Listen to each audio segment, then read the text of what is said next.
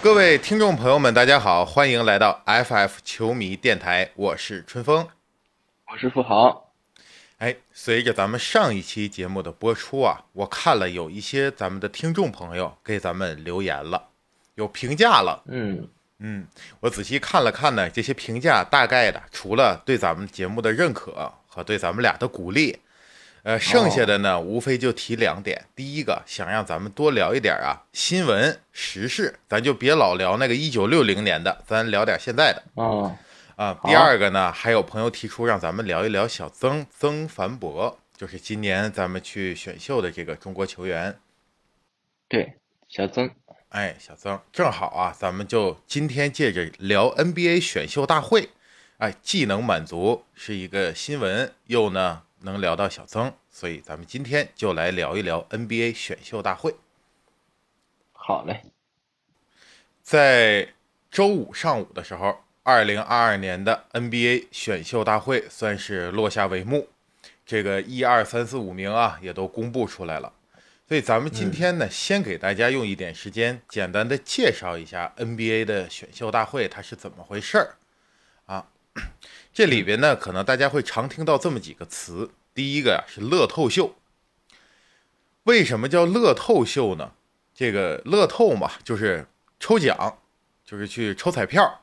怎么定义谁是乐透秀呢？其实说白了，就是前十四名。啊，你选秀从第一名到第十四，你就是乐透秀。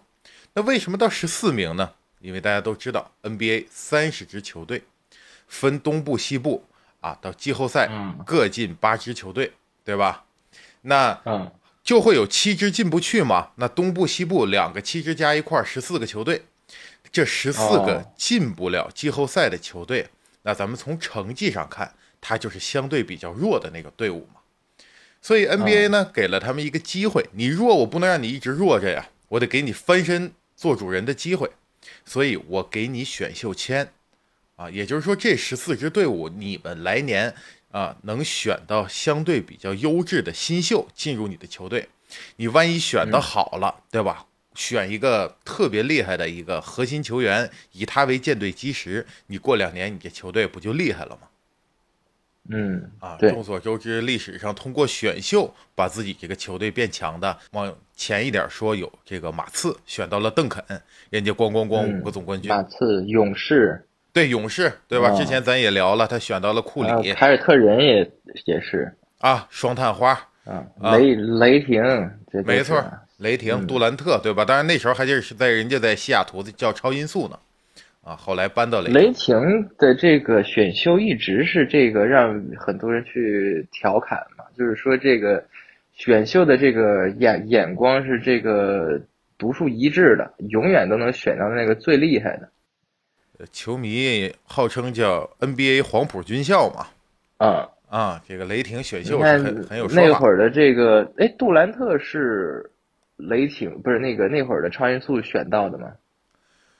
呃，对，超音速选选到的杜兰特，啊，杜兰特呀，韦少啊，嗯哈登啊，伊巴卡呀，这太多了。这这个，你包括现在的这个雷霆，也是手上拿着未来多少年的这个首轮签呢？所以呀、咱们刚才说的这些例子，就是给大家说明这个选秀很重要，尤其是对作为一个现在成绩不那么尽如人意的球队，他通过选秀确实是能改变命运的，啊，嗯所以这前十四的选秀签既然这么重要，那前三名也就是我们经常说到的状元、榜眼和探花，那这个秀就可谓是重中之重，对吧？所以谁能获得这三个签位啊，那就得好好的去通过一个方法，让大家都觉得相对的公平，对吧？呃，现在我们说的呢是通过抽签，以前不是这样的。以前在八五年之前的时候啊，那特别简单，要么就是扔钢镚儿。那时候是两个东部、西部，你们两个战绩是最差的球队，这俩过来扔啊，最后呢谁获得状元，另一个就自然获得榜眼。随着 NBA 的发展，慢慢的、慢慢的越来越完善，咱们现在都知道他是往出弹那个小球嘛，就跟咱们平时没事看那彩票那双色球似的，嘣嘣嘣，我就弹小球。这小球呢，它不是大家想象那么简单，说我作为这球队，我过去抽一个，梆弹出来个一，哎，我是状元。啊！不不不是这么简单的一个，所以在此呢，这个他因为他是选秀抽签还挺有意思的，所以在这儿啊，给大家简单的介绍一下它这个签是怎么抽出来的。哦，它那个机器里面啊有十四个小球，上面写着一号到十四号，总共十四个小球。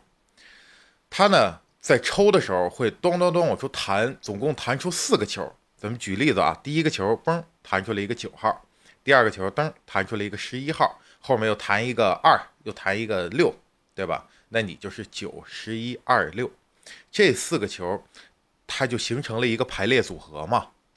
哦，那十四个球它纯随机往出弹，这种排列组合，它最多会产生一千零一个可能性，一千零一个排列组合。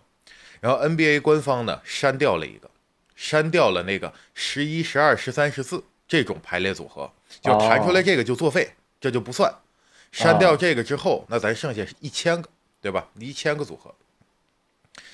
然后你成绩最差的那个球队。你的概率大，比如举个例子说啊，一千个你能选二百五十个排列组合，就跟咱们去选那彩票一样。你说啊，红球分别哪些数，蓝球是哪个数，就就是那个意思。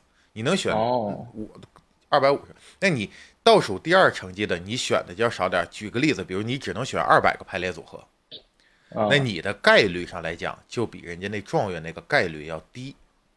但是概率低不代表没有。对吧？然后呢，第三那就比第二再小。呃，你像咱们一个六面的骰子，我让你选，你选四个数，你选一二三四，那我剩下俩，我选五六，所以我概率低，对吧？结果这骰子一摇，摇出了个六，好，那就是我虽然概率低，但我运气比你好。呃，所以说呢，靠后的这个他也有概率去拿到前三。啊，那他这还挺复杂哈。啊，挺复杂，挺好玩的。但是这样为什么啊？但是呢，他只抽前三，就是状元、榜眼、探花这三个位置，他是通过这么抽抽出来的。后边咱们就按序往下排了。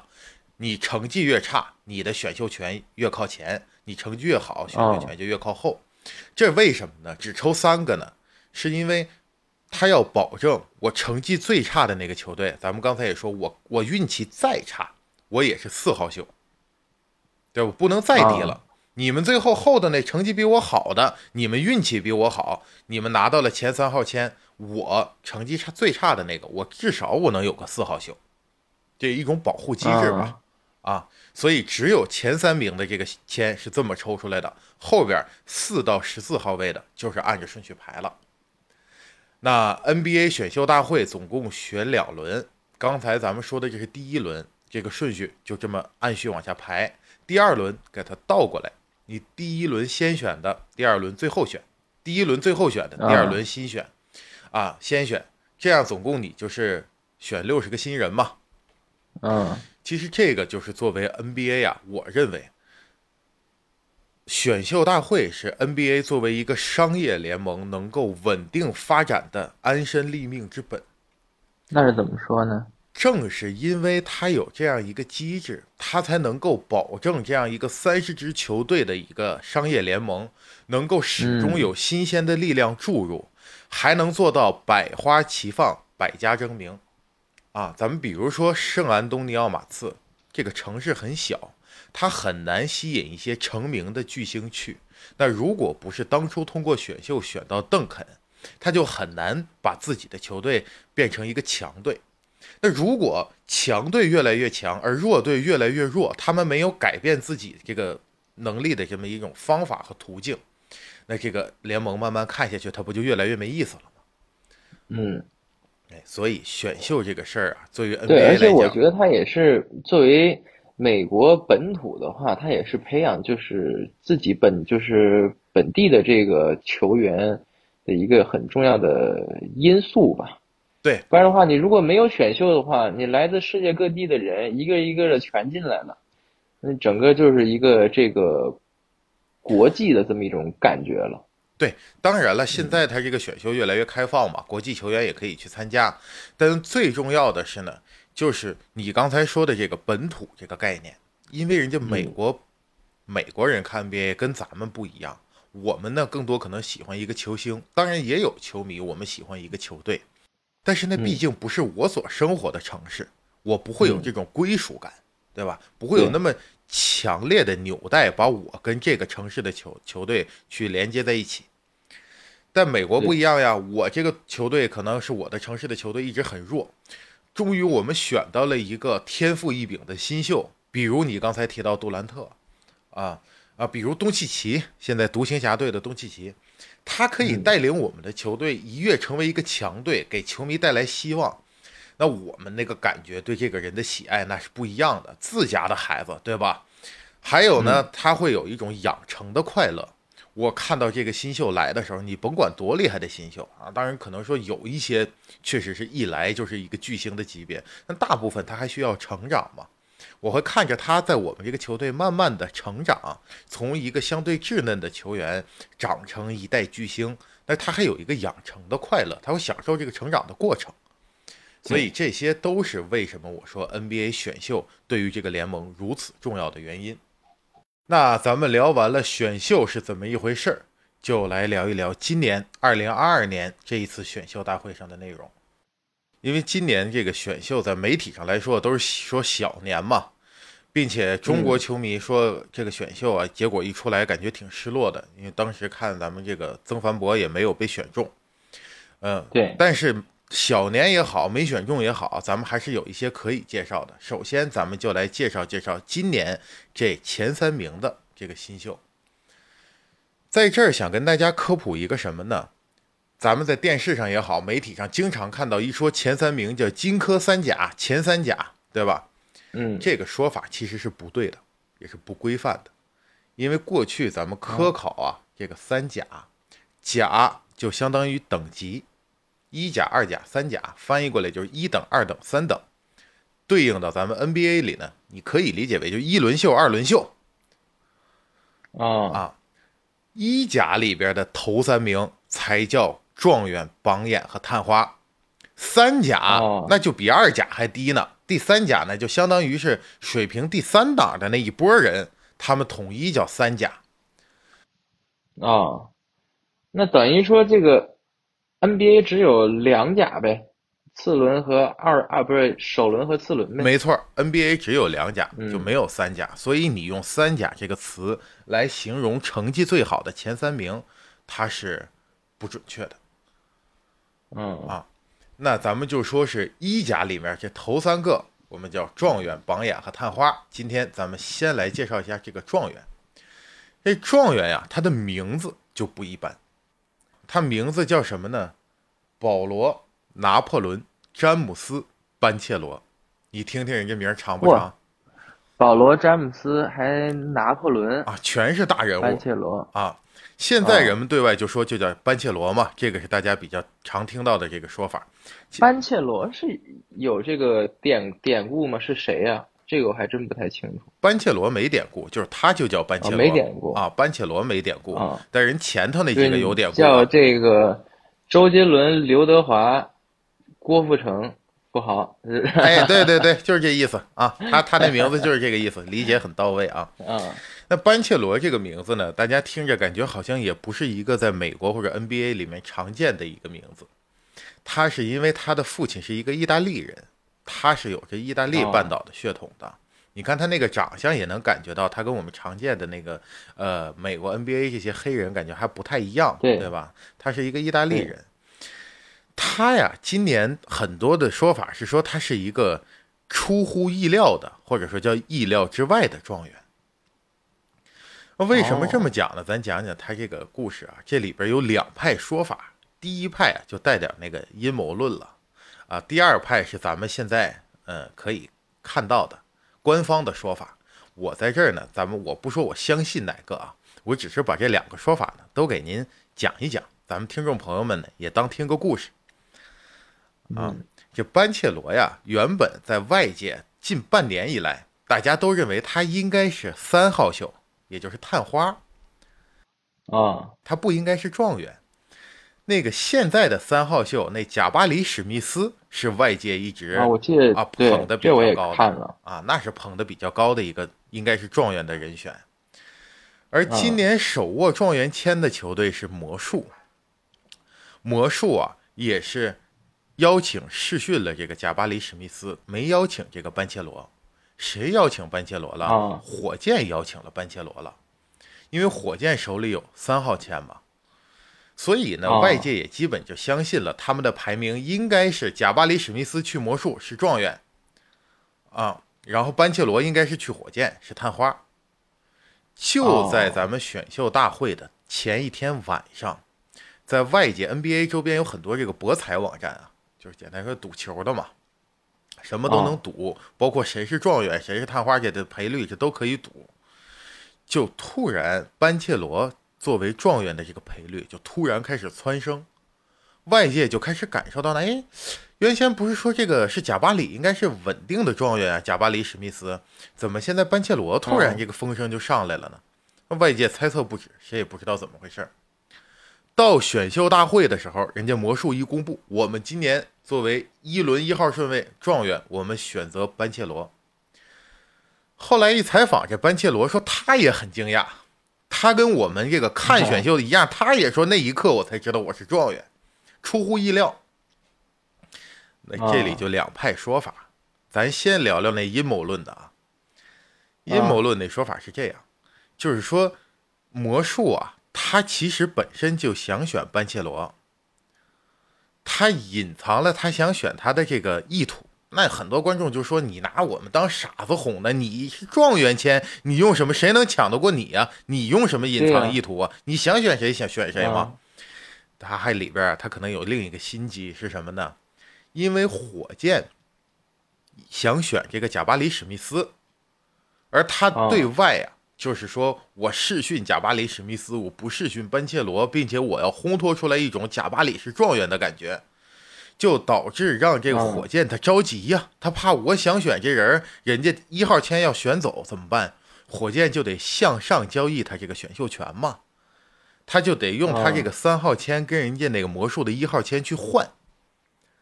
那你换？我是一号，我凭什么白白换你三号啊？你是不是就得搭点什么呢？那得搭人啊！你得搭人吧？你搭人也好，你搭现金也好，你搭什么也好，你得搭点。搭完你选你的贾巴里史密斯，我拿着我的三号签，我还是选班切罗。这样人没换，那魔术不就多赚了一点搭头吗？所以这是他的一个心机。那最后呢？呃，那二姨说，如果就像发生现在这种情况，人家火箭非常沉稳，按兵不动，我也不跟你换，我也没交易，那怎么办呢？人魔术还留一后手，他在外边不是造势已经造的很高了吗？他在这个跟博彩的这些赌球网站呢，可能会有一个什么暗箱操作的那么一个，哎，一个交易。这个博彩网站买买点，哎，这个买点也好啊，是他俩商量好了说你给我返点也好啊，还是怎怎么说？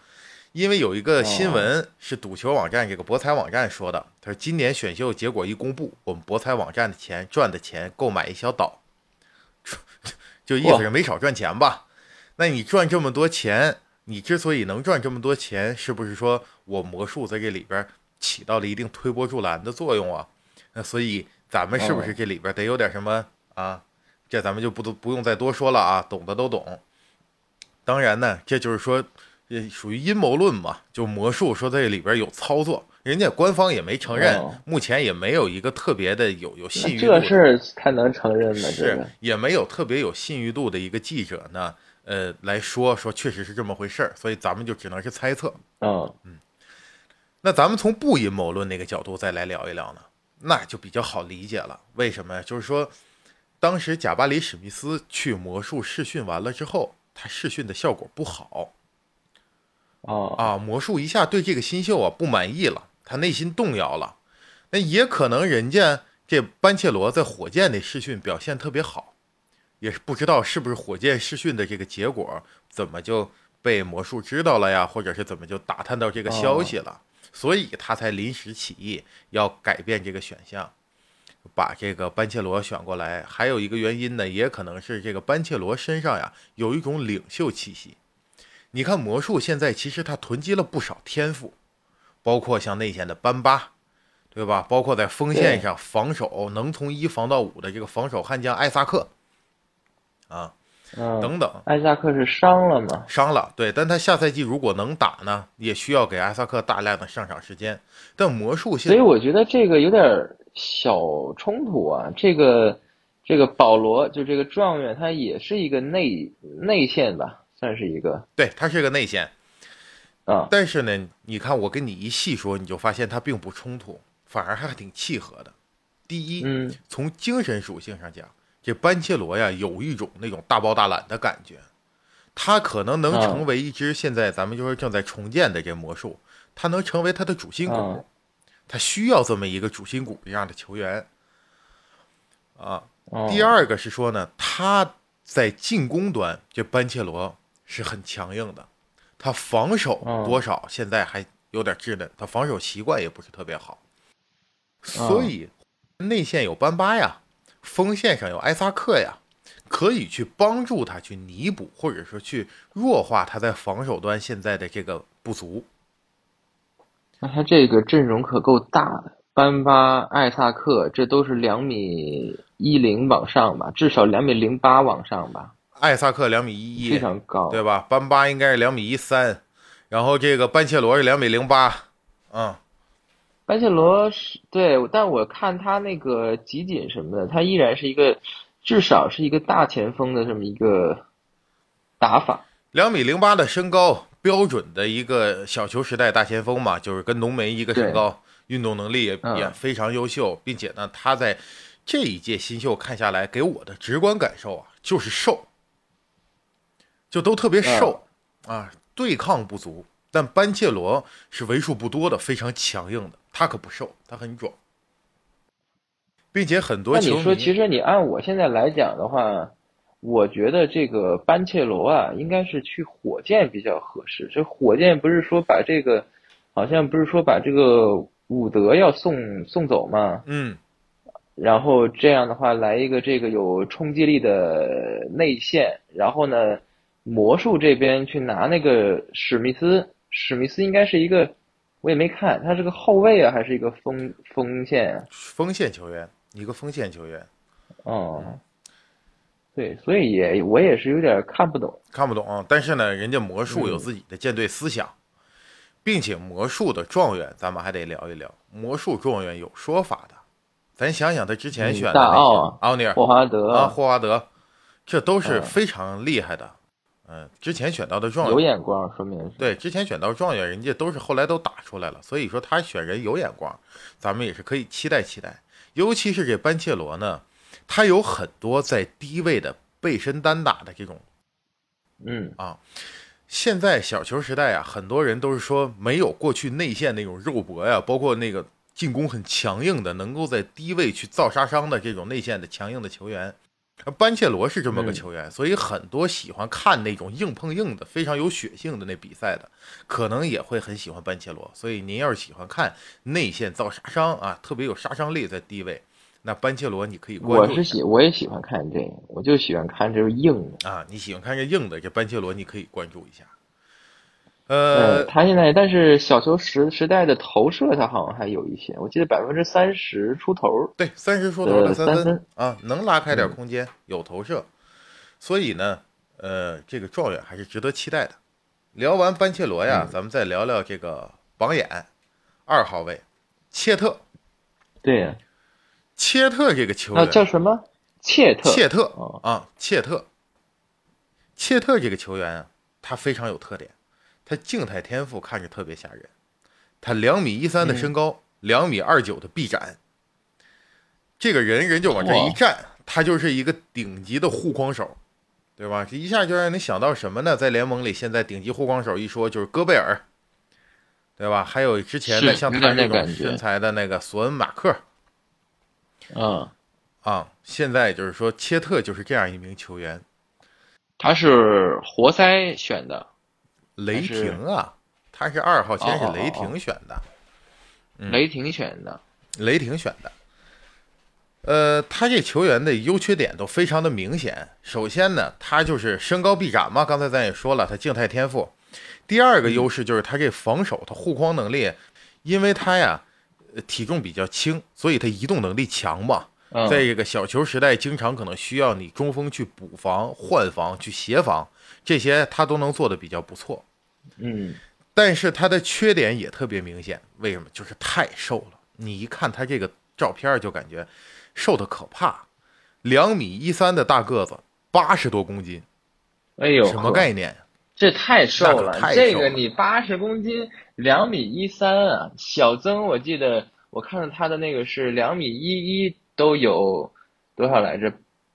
呃，九十九十多公斤吧啊，嗯，现在这个他这个瘦，人们就会担心两个问题：第一，你虽然协防、换防、补防能力对强，抗不足啊，但是你顶防不了。对呀、你碰上那内线人有杀伤的，那人会给你就是就可着你凿嘛。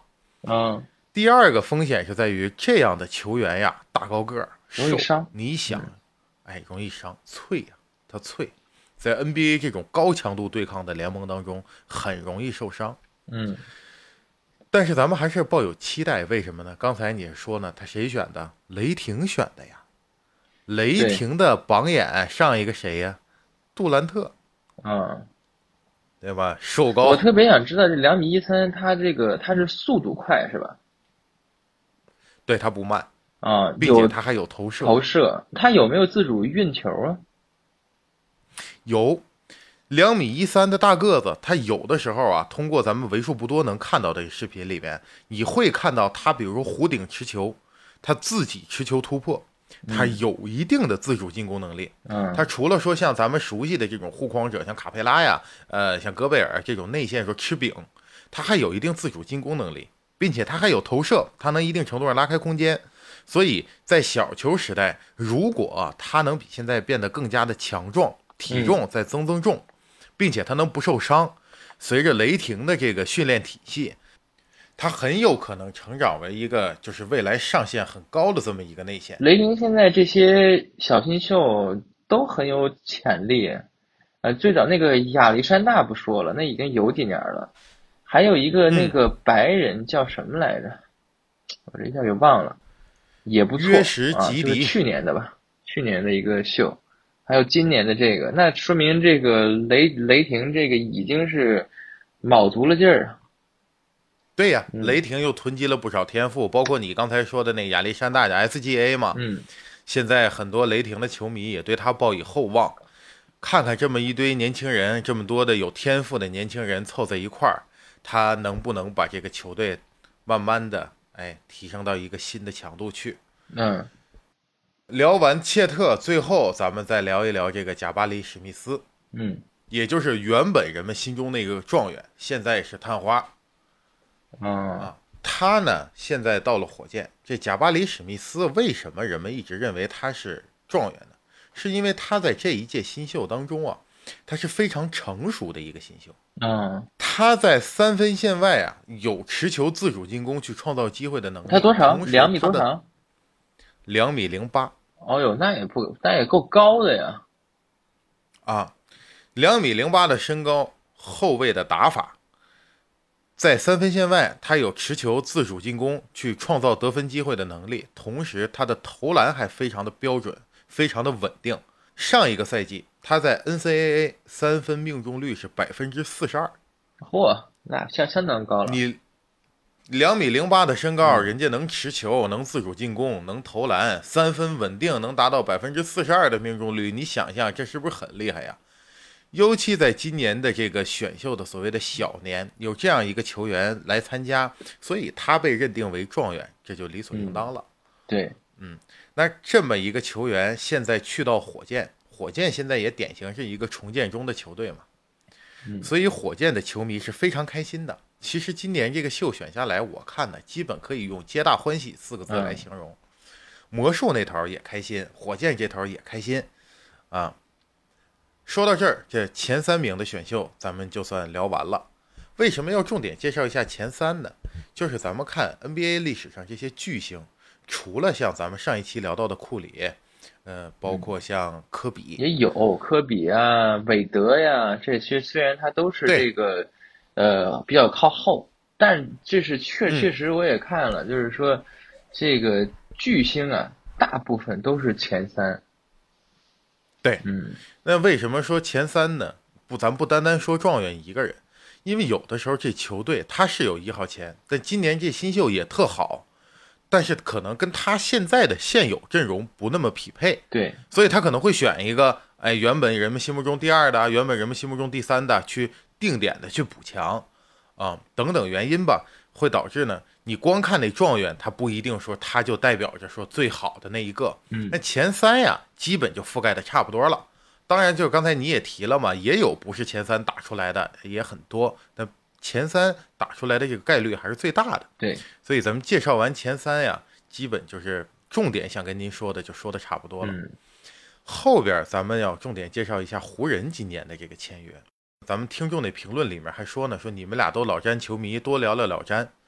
老詹确实是没什么可聊的，人家老詹现在刻苦训练，对吧？嗯偶尔参加参加节目，这休赛期没什么可聊的。聊老詹没什么可聊的，咱们就聊聊湖人。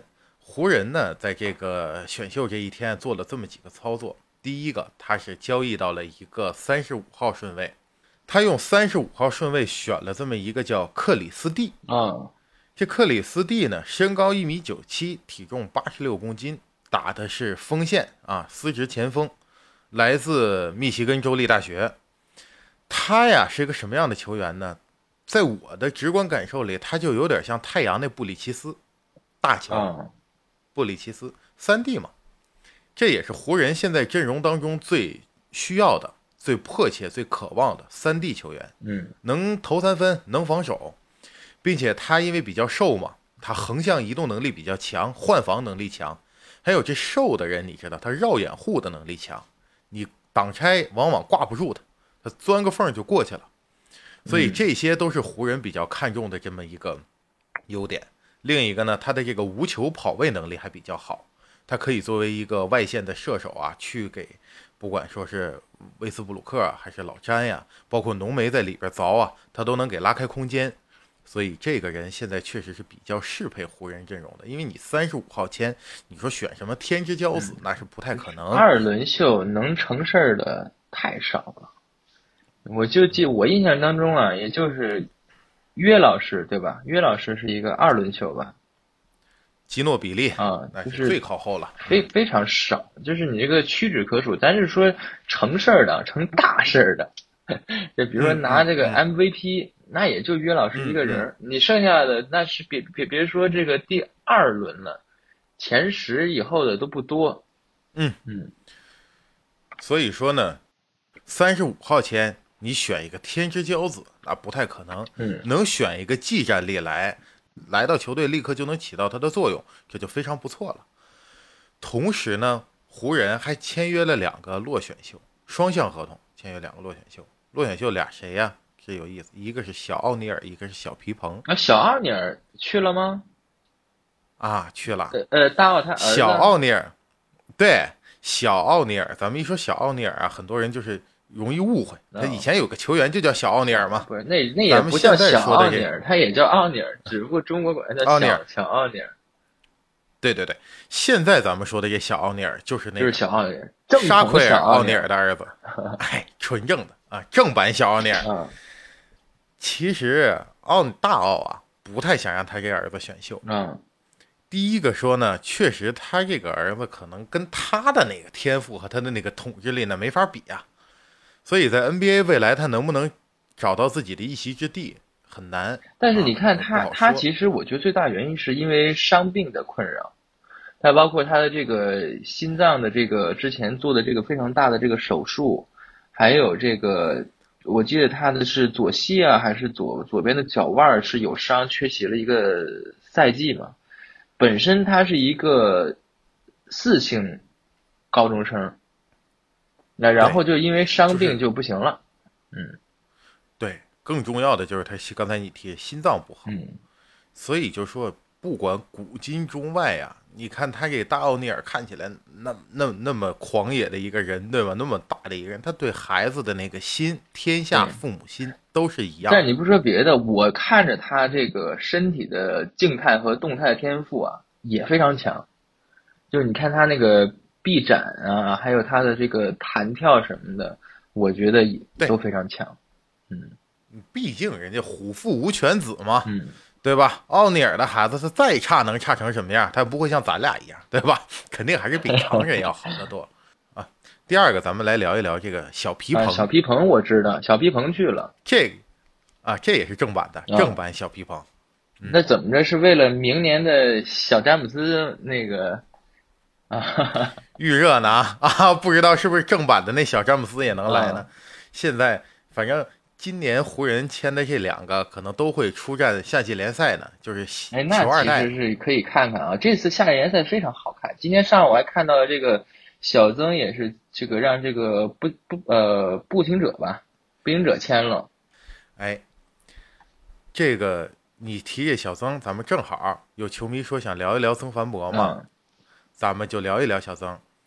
小曾今年在选秀上可谓是柳暗花明又一村，对吧？峰回路转了。呃，原本呀，落选的时候，其实大家很失落。嗯，我我觉得没啥失落的，我觉得是在意料之中的。对，意料之中。嗯呃，因为他这个之前打呃发展联盟，在点燃队，他那个表现并不好，场均三点八分，一点四个篮板，零点九个盖帽，投篮命中率，注意不是三分命中率啊，嗯投篮命中率只有百分之三十六点四，啊，那所以你这个数据去参加选秀那很困难的，所以没有选中也是意料之中。嗯，可是这时候很多网友啊、球迷就提问：小曾才十九岁，为什么这么着急呢？你再历练历练，你在 NCAA 打一打，为什么这么着急？在这一个数据也不漂亮的情况下，就非要今年去参加选秀呢？那这个事儿，咱们就得从小曾的这个成长经历聊起。他呢，嗯零三年出生在黑龙江省哈尔滨市，一五年，当时十二岁的他就加入了北京首钢三队。到了哦一八年，那时候他十六岁的时候，他就入选了一个叫做“雏鹰计划”。啊这个雏鹰计划呢，就是北京首钢安排一些年轻人去海外，到美国这样一个篮球圣地去接受美国的训练，接受美国的篮球训练的这么一个计划。嗯当时小曾送到美国去，他一度啊打得还不错。那个时候他在美国高中篮球界打出了点名堂，被评为四星高中生，在全美排名排七十三位。到了二零二零年，因为疫情来了嘛，其实小曾回了次国。到啊国内的时候啊，他跟首钢签了一个三年的新秀职业合同，确定了北京首钢对他拥有归属权。啊但是他不会代表，暂时啊，暂时不会代表北京首钢队来参加 CBA，而是在合同中约定好了，会让小曾再在美国留一段时间，尝试冲击 NBA。啊但留一段时间，这一段时间到底是多久？双方啊就产生了一点不统一。啊小曾想要在美国留至少两年，但北京首钢呢只让他留一年，最终还是以首钢的这个作为一个标准，确定了这个合同中啊小曾留美的时间就是到二零二二年底为止。哦聊到这儿，大家就听明白了为什么他不能在 NCAA 再多历练一段时间，去美国那个大学再慢慢的去打磨自己，去去让自己提升。他一定要赶在今年去参加选秀呢，就是因为他今年可能是他最后一次机会了。啊今年他如果不参加选秀，明年可能去不上了。啊所以说这个事儿，因为涉及到咱们一些这个国内的球队，包括北京首钢这个，它不像咱俩聊 NBA 啊，那就放开聊。嗯这个相对来讲还有一些敏感的因素，所以咱们就话就说到这儿。至于说他这个，呃，他这个选择到底对不对啊？啊，包括是不是应该多留两年呢？观众咱们各有各的观点吧，咱们就不发表评论了。对啊啊，还有一个是第一个人认为今年他做的一个错误决定，是在一个相对比较紧促的这么一个情况下就去选秀。第二个，他有一个做的不太好的决定，是今年的五月份有一个联合试训在芝加哥。啊每年啊，NBA 选秀前的这个联合试训是非常重要的一次机会，届时各路英才、各个想来 NBA 来选秀的人都会来到这个联合试训。各个球球队 NBA 各个球队的球探呀，包括一些篮球的名宿，包括咱们之前聊那杰里韦斯特，像这种篮球顾问，他他们也会来到这个联合试训。嗯这就是一个很大的舞台，给年轻人你去展示自己的机会，你去在这个联合试训中啊，去证明我比别的新秀强。啊但小曾呢，今年他没去参加这个联合试训，而是去参加了他的经纪公司给他安排的每个球队的单独试训。哦，但我看他那个单独试训不是表现挺好吗？我在网上看的新闻，表现是挺好，啊但是你不参加联合试训，从另一个角度解读，就是你有点怵了嘛。咱们经常俗话讲，是骡子是马，咱拉出来溜溜。嗯你没敢拉出来溜溜，是不是说你内心当中你觉得你比不过那些人，所以你不敢来呢？嗯这我觉得也是一定程度上影响了人们对他的选秀信心嘛。嗯嗯但是当时之所以咱们在这种情况下，网友还是比较期待，呃，小曾能选上。一说今年是一个小年，二一说呀，是他这个 CAA，也就是小曾在美国的这个经纪公司，啊是业界内很厉害的一个一个球员的经纪公司。啊咱俩老詹球迷，当时老詹从骑士去到热火的时候，就是这个公司操作的。哦啊，所以 CAA 在篮球业界里作为经纪公司，它很厉害。那人们就会想啊，咱们就猜测，是竞技体育是实力说话的地方，NBA 这选秀呢，你也是要拿出来真材实料。但是到了二轮后半段，也就是大概四十多号签到六十号签这个位置，这里边有没有点人情世故呢？嗯对吧？因为中国已经有六年没有球员正式作为从选秀登陆 NBA，我们作为这么大的一个市场啊，中国球迷急需要我们有一个在 NBA 的代言人。谁如果能选中小曾，是不是跟我们中国球迷的这个纽带就更加的连接的就更紧了？嗯同时，CAA 这么大一个公司，他把这个球员往选秀上推，是不是也有些球队会卖卖他的面子？嗯出于这些考量，大家对他挺期待的。但最后结果就是，随着五十八号密尔沃基雄鹿，他选择那人名字一公布，不是小曾，也就意味着他的这个选秀就是落选了嘛。嗯为什么人家说五十八呢？因为今年一个公牛，一个热火，这两个队因为非法招募被联盟取消了他二轮秀，所以今年总共就五十八个秀，五十八个签。我也听说了，五十八个嗯没选上，小曾就没选上。今天咱们这节目录制的时候，上午新闻非常激动人心啊，就是小曾峰回路转了，现在步行者又给了他一个合同，这个合同可能咱们球迷听说过的不多，我在这儿稍微给大家科普两句这个合同。这个合同叫 Exhibit 十，什么意思呢？咱们把它翻译过来就是展示，这词意思就是展示、展览、表现，那就很好理解了，就是我给你一个表现的机会。准确说，它是一个协议，这协议里会包含这么几项内容啊。首先呢，你可以来给我打一些比赛，我给你一些展示的机会。如果你展示的不好，我可以把你下放到我的发展联盟去。我把你开除了之后，你会下降到我发展联盟。到发展联盟我那球队里，如果你待够了六十天，他会给他一个五千到五万美金的这么一份薪资，哦这就是这份合同中包含的那个保障的工资。哦之后，如果我给你的这份合同中，你打的表现的非常亮眼，你表现的非常好，我还会可以给你签成正式球员，或者我跟你签一份双向合同嗯啊。也就是说，这个相当于是咱们去找工作，老板说咱们我给你个试用期对啊，彼此了解啊，给你个机会，你也了解了解我们公司，我们也了解了解你。如果两相都能看好，我们就可以成为正式球员；要看不好，你可以去发展联盟再历练。你待够六十天，我也不让你白来，就是试用期，我也不会没有薪资，我会给你五千到五万美元的这么一个奖金嗯啊，就是这么一份协议。所以这名字我觉得也非常好，展示展示啊。小曾呢，通过自己的努力，还是让别人看到了，为自己赢取了一个展示自己的机会。在这儿咱们聊完了曾凡博呀，我还想说点关于他这个故事里我个人的看法。嗯，首先呢，竞技体育的魅力之处就是实力说话的。因为小曾作为中国人，我们作为中国人，我们有这样的情感，我们期待他能够表现得好，这是理所当然的。但我们也要客观地认识到，他确实现在实力呢还是欠缺很多，他还得慢慢历练。嗯，那作为他这个孩子啊，就咱们也看到他确实是付出了很多的努力。但是作为你看咱们俩现在啊，说不说也算是媒体人了，对吧？咱们也是自媒体嘛，这博客啊，所以咱们虽然小，咱们听咱们的听众朋友虽然不多，我们影响力也没有很大。